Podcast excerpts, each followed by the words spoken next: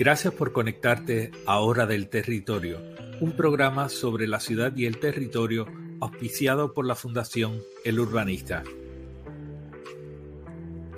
La Fundación El Urbanista es una corporación sin fines de lucro que tiene el propósito de desarrollar programas educativos en las áreas de planificación, ambiente, urbanismo y ordenación del territorio.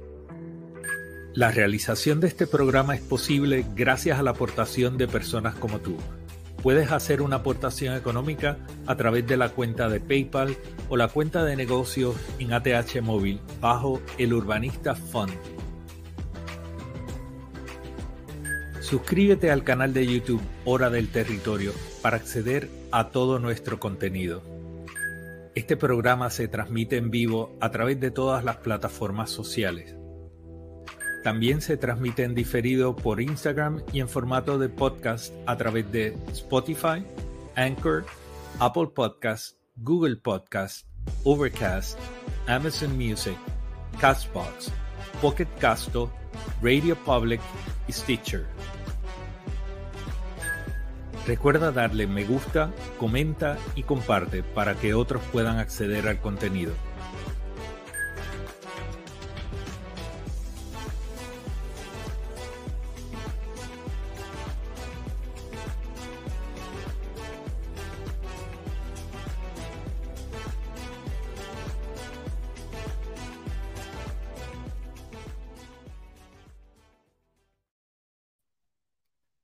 Hola gente, buenas noches, gracias por conectarse a Hora del Territorio. Soy Pedro Cardona Roy, el urbanista. Hoy estamos en el episodio 150 y aunque hemos tenido sobre 250 transmisiones durante los pasados tres años, tenemos hoy el episodio 150 propiamente dicho de Hora del Territorio.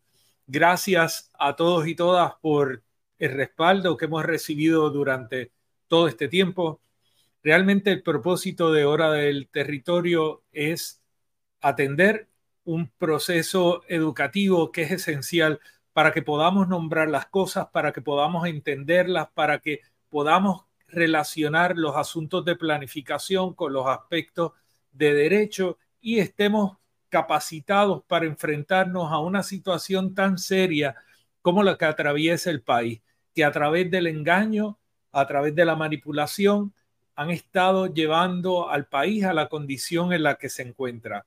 Pero Hora del Territorio y otros espacios han entrado a buscar llenar el vacío de información y capacitar a la ciudadanía para poder participar de los procesos. Y esto es gracias a todos ustedes. Les agradezco a todos que estén conectados en la noche de hoy. Tenemos gente de Kissimmee, de eh, Massachusetts, tenemos personas aquí eh, de Carolina, tenemos de Loíza, hay personas de Rincón, de Lajas, hay personas de todas de todas partes en Puerto Rico. Gracias a todos y todas. Por favor, compartan el episodio. Es súper importante. Gracias también a todas las personas que han hecho aportaciones a la Fundación El Urbanista.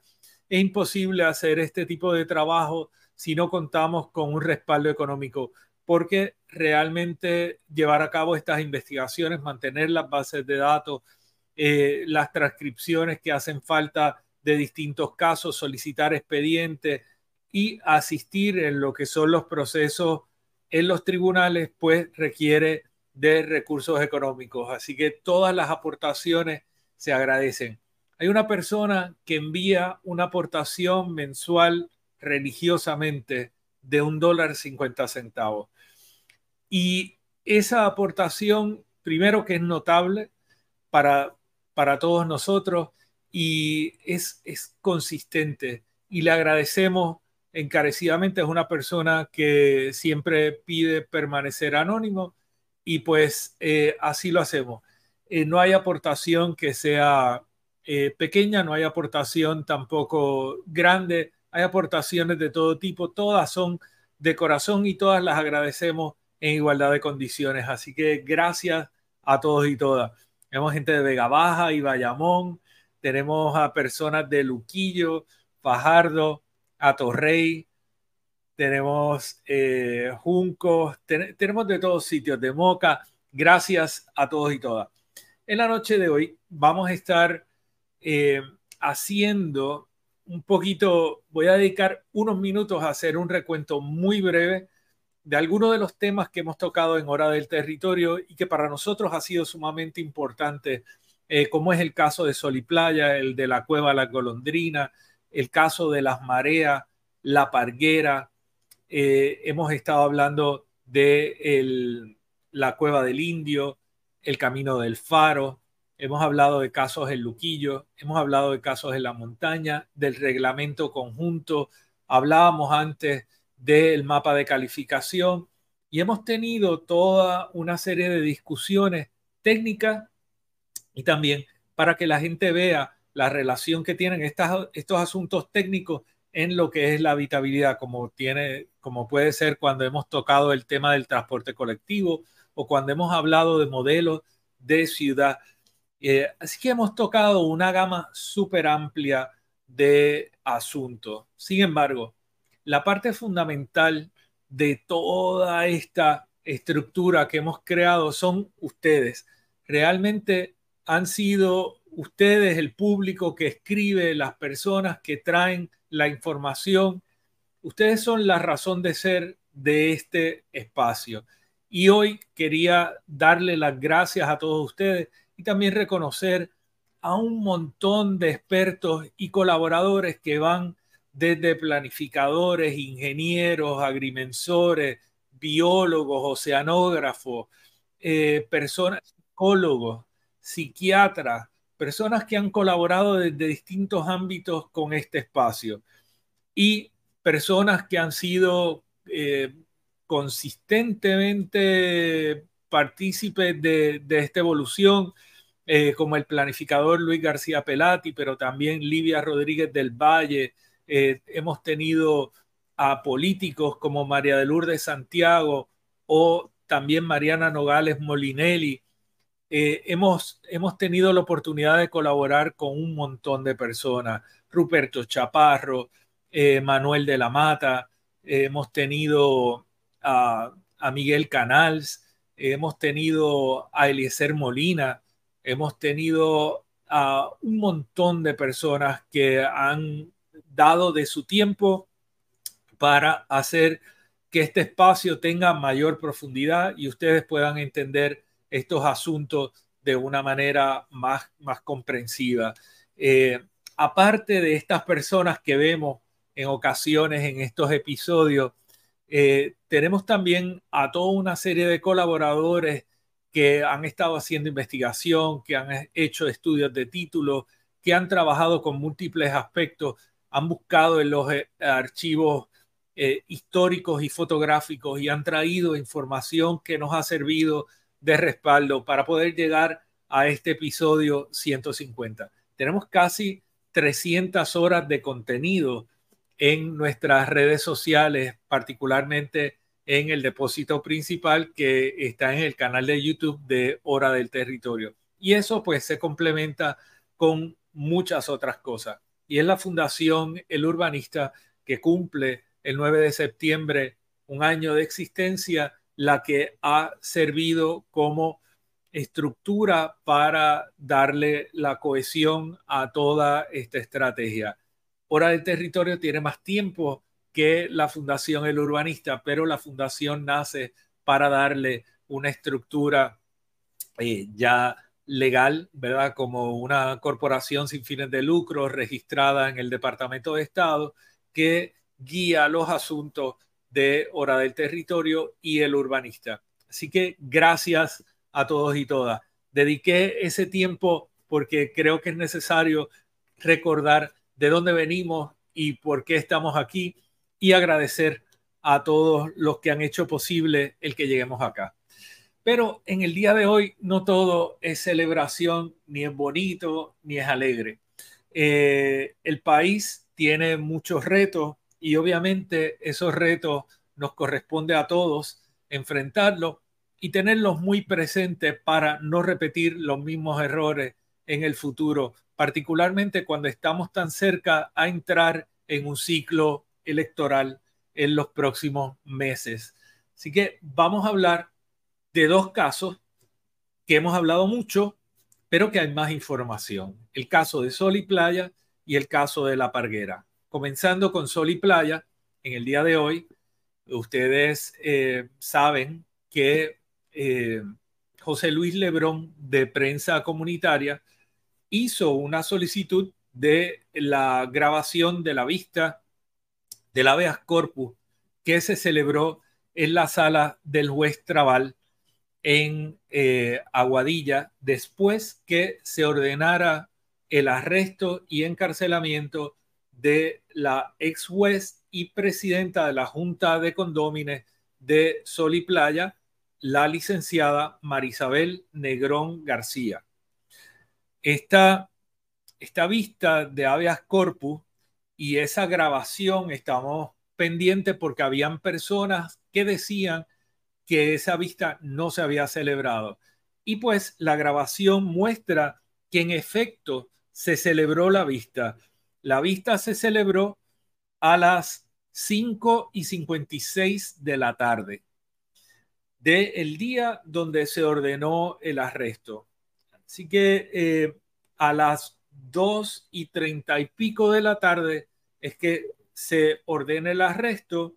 A las 5 y 55 se emite la, la, orden de arresto, que es como la minuta donde se recoge todo lo que había sucedido en la vista que llevó a el juez David Quiñones Portalatín el ordenar el arresto.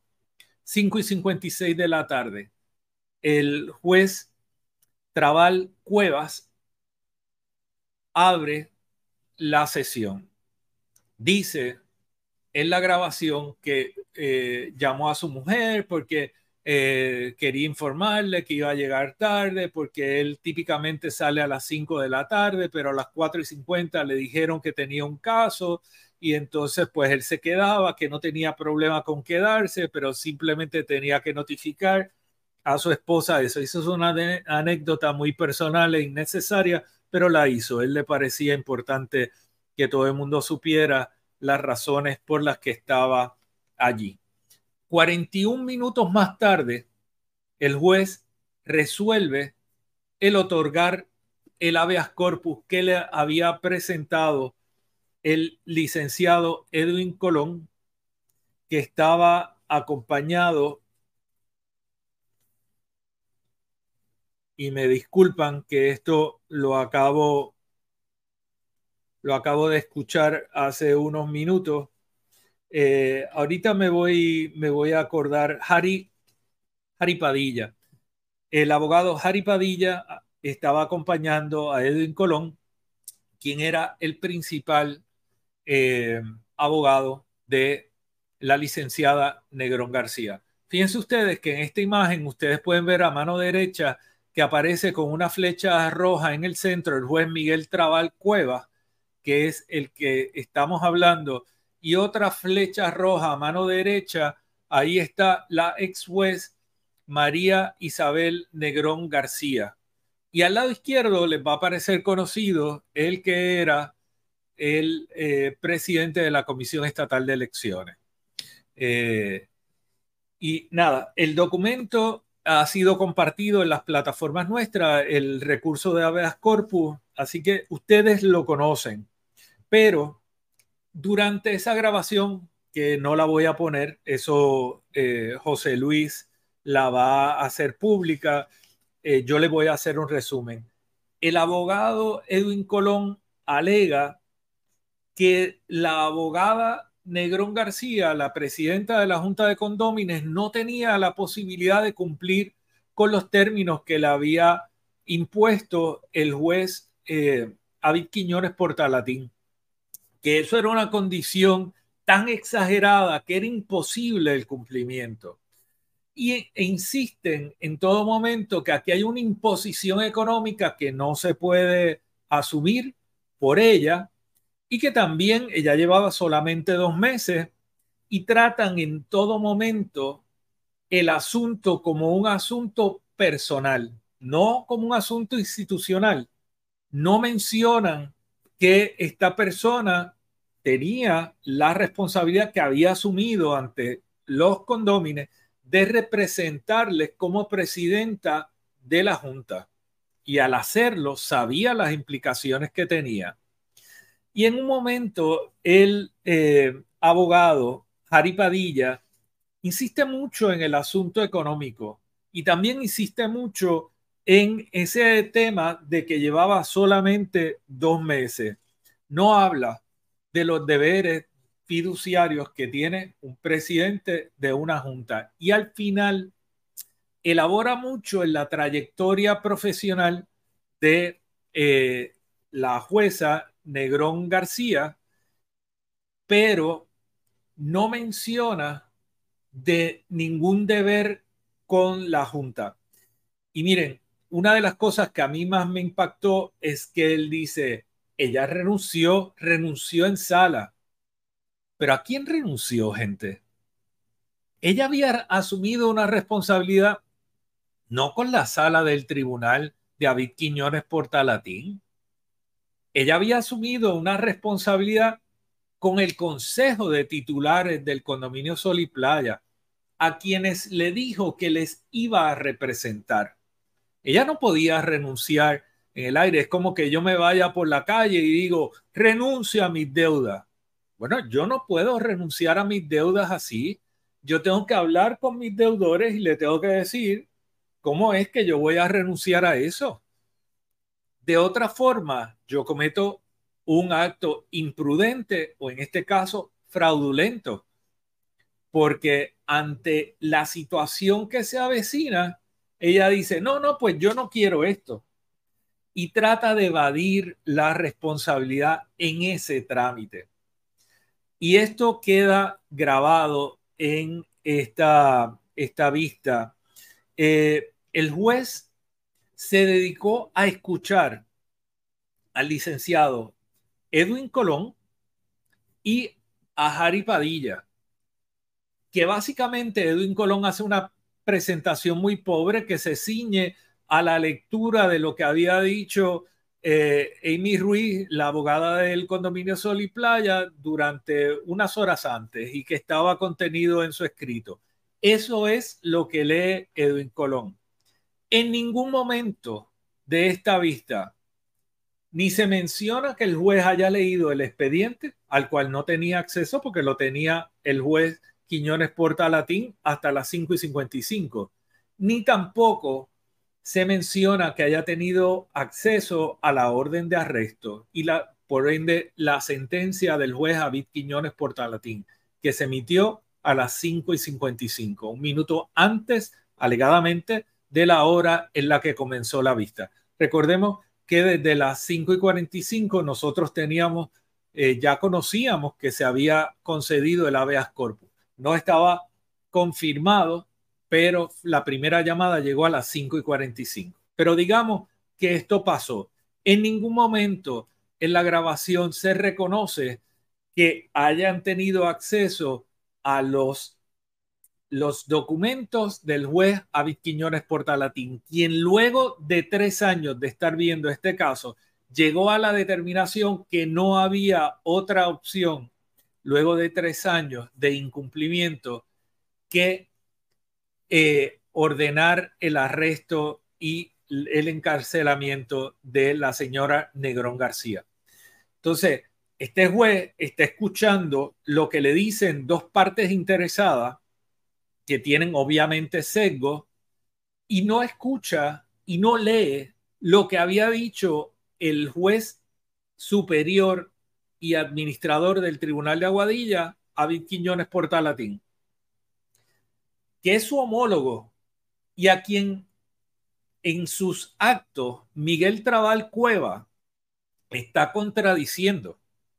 Y es un irresponsable yo no sé cómo funciona el sistema judicial. Yo sí sé que hay un asunto que es ser responsable y no serlo. Y pienso que en el tribunal no debe ser distinto a la calle, donde debe haber una responsabilidad de no tomar una decisión si no se tiene la información completa, como lo hace el juez Miguel Trabal Cueva. Muy serio. ese asunto verdaderamente debe alarmar al país entero. Este señor de, de mano derecha es el juez Trabal Cueva y al lado izquierdo está la fotografía de cuando la señora Negrón García era llevada a eh, ponerle las esposas y estar bajo arresto, cosa que estuvo hasta las 6 y 37 de la tarde o 41 minutos luego de iniciada la vista, a las 6 y 37 se ordena que se le libere, se le quiten las esposas y se cita a una vista posterior en el mes de septiembre. Eh, era, era impresionante ver la insistencia de Harry Padilla y de Edwin Colón en el asunto económico que ni siquiera está contenido en ni las opiniones ni la determinación del juez David Quiñones Portalatín. Por lo tanto, fue un recurso que se sacaron de la manga para eh, distraer o para tratar de crear una apariencia de que esto había sido un caso que se había visto con todas las de la ley y las purezas que uno espera de los trámites que se llevan en los tribunales. Pero parece que no fue así. Eh, así que nada, eso es el resumen de lo que yo escuché en la grabación de la vista del el habeas corpus que se celebró en la sala del juez Trabal Cuevas en eh, Aguadilla. Y ahora vamos a pasar a el caso de la Parguera y dónde estamos y qué cosas nuevas están pasando en este caso. Ustedes saben que hemos hablado de los bienes de dominio público y hemos hablado de estos elementos que hay en el área de la parguera que son los que llevaron a la determinación de que esto era un área de muy alto valor y que tenía que conservarse. Eh, y más allá de todo esto, que habían también unas estructuras de unas personas que habían invadido terrenos que no le pertenecen. Es como usted decide que le gusta el patio del vecino y le monta una caseta allí y usted dice, no, aquí yo me quedo. Eh, y, y, luego de, de, muchos años, pues usted dice, no, a mí no me sacan porque es que a mí me gusta esto, yo me voy a quedar aquí, no es mío, pero, pero no importa. Y viene un amigo suyo y usted se lo vende a ese amigo en un acuerdo privado, como se hace en los puntos de droga, le vende el fardo de droga a el, amigo suyo, el amigo lo compra y hacen una transacción que se registra en una libretita superior que tienen dos personas, pero no tiene posibilidad de inscribirse en el registro de la propiedad ni en ningún otro lugar, porque esto no es registrable, porque la propiedad no es de ellos. Pero este lugar tiene unos valores naturales incuestionables y que reconoció eh, tanto el gobierno de Puerto Rico como el de Estados Unidos previo a suscribir el famoso memorando de entendimiento o MOU que se firma en el año 78. ¿Cuáles son algunos de esos recursos de gran valor que hay en este lugar? Pues hay mangle rojo, hay mangle negro, hay un salitral, hay un hábitat de especie protegida. Aquí habitan manatíes, hay también tortugas marinas, pero el cangrejo violinista es una de las especies que necesita el hábitat del salitral para poder existir y es una especie protegida y en este lugar está presente y por lo tanto se determina que este lugar tiene que ser protegido. Aquí en esta imagen ustedes ven los manatíes, ustedes ven los cangrejos, ustedes ven eh, pelícanos, ven el mangle de costa, el mangle interior y ven el salitral. Todo eso fue lo que determinó el tribunal y es lo que investiga ahora el FBI y no lo investiga porque esté detrás de los manifestantes, lo investiga porque está viendo un crimen ambiental que se ha dado en este lugar. Y tenemos a el grupo de caseteros con Jennifer que está organizado desde el COR 3 y desde donde don José se pasa haciendo llamadas telefónicas para coordinar con agencias y con otros, porque él también es el representante del grupo del Core 3 que está con Jennifer González. Él es el recaudador de Jennifer González en el Core 3 y hace todas estas gestiones desde allí para buscar a través de su influencia, tal y como sucedió en el año 78 y también en el 96, buscar mover influencia en todo este ámbito. Y francamente, da pena. Ahora, nosotros tenemos también una situación aquí que es importante que no la podemos olvidar. Estas personas que están allí son unos precaristas, son unos invasores de algo que no les pertenece. Y han estado allí desde los años 60 algunos, pero han habido transacciones. Y es precisamente don José el que se alega, es el que hace todas las transacciones de traspaso y es el que lleva la libretita y busca amigos que compran del amigo que está tratando de vender y él organiza y negocia y tan reciente como hace dos semanas organizó la actividad en Salina y ahora está pidiendo que le den dos mil dólares cada uno de los caseteros para construir un fondo de entre 150 mil y 200 mil dólares para pagar a un abogado y un publicista para que le laven la cara y los defiendan.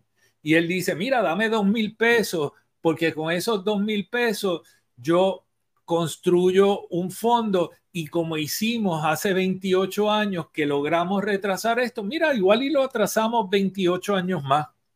Pero se equivoca don José y verdaderamente da pena su planteamiento porque no va a llegar muy lejos con eso, porque están ocasionando un daño ambiental que ya las agencias del gobierno federal precisamente ese gobierno federal del que eh, participa la persona que usted defiende y que trata de eh, conectar, ¿verdad?, su, su defensa y su campaña para que logre la aspiración de llegar a la gobernación, pues esa misma gente la están investigando y los van a investigar a todos ustedes. Sabemos que en el día de hoy estaban con unos plomeros metiendo cámaras porque hay toda una contaminación con coliformes fecales por las por la mierda de todos ustedes que llega a los cuerpos de agua, pues hay investigaciones y hay informes que registran que esas aguas están contaminadas por ustedes y están tratando de hacer unas conexiones. La caseta suya entiendo que no tiene conexión al alcantarillado sanitario, ¿verdad? Pero está, o si la tenía, se rompió y están haciendo reparaciones, están metiendo cámaras para ver si pueden reducir la contaminación que están causando para que cuando hagan las lecturas que ya están haciendo los federales no aparezcan tan altas por la presencia de todos ustedes y la irresponsabilidad histórica de todos ustedes. E ilegalidad porque ustedes han ocupado algo que no les pertenece algo que es de otro, es del pueblo de Puerto Rico. Ustedes han invadido algo que no es suyo. Y eso, pues en el memorando de entendimiento firmado el 13 de junio de 1978 entre el gobierno de Puerto Rico y el cuerpo de ingenieros, se recogió y ahí se determinó cuáles eran los atributos que habían aquí. Y se dio un plazo de 12 años para que ustedes salieran. Y no lo hicieron. Y luego vino el plan que se aprobó en el año 95, que también dio una oportunidad y tampoco la cumplieron. Pero en esta ocasión nosotros no nos vamos a olvidar y nosotros no vamos a permitir que suceda lo mismo que sucedió antes. No importa que ustedes pongan tubos, que ustedes recojan dos mil dólares, que ustedes organicen reuniones en Salinas, porque como sabe, todo se sabe. Y al igual que está el grupo de los recaudadores de Jennifer González en el Core 3, que hay más de Jennifer González que de Pedro Pierluisi, también hay un grupo de Pedro Pierluisi allí. Y hay otras personas, caseteros, que son gente que a pesar de estar allí, es gente seria que no están dispuestos a irse ni con la actitud de los Vargas Yabona, ni tampoco con otra gente que da pena. Así que nada, estemos pendientes a estos asuntos. Nosotros ciertamente vamos a estar muy pendientes a estos temas para asegurarnos que nosotros podemos restablecer el orden en este país. Al fin y al cabo, de eso es de lo que se trata. Queremos un país que sea mejor, en el que podamos vivir felices, en el que podamos tener menos agresiones ambientales. No va a darse de la noche a la mañana, pero ciertamente yo creo que vamos por buen camino. Por lo menos hay mucha más gente con conciencia de la que había antes. Y que hay personas que se han acostumbrado a un pensamiento criminal y entienden que eso no está mal, hay muchos que pensamos que eso no es aceptable y vamos a insistir en eso. Así que gente, muchas gracias. Gracias por conectarse la noche de hoy. Este es el episodio 150. Eh, ya estaremos eh, adelantando otras cosas eh, y otras noticias en las próximas semanas y meses. Gracias a todos y todas por conectarse ahora del territorio. Me despido por acá. Que tengan buenas noches. Gracias, gente. Saludos. Hasta luego. Recuerda darle me gusta, comenta y comparte para que otros puedan acceder al contenido. Suscríbete al canal de YouTube Hora del Territorio para acceder a todo nuestro contenido. La realización de este programa es posible gracias a la aportación de personas como tú. Puedes hacer una aportación económica a través de la cuenta de PayPal o la cuenta de negocios en ATH Móvil bajo el Urbanista Fund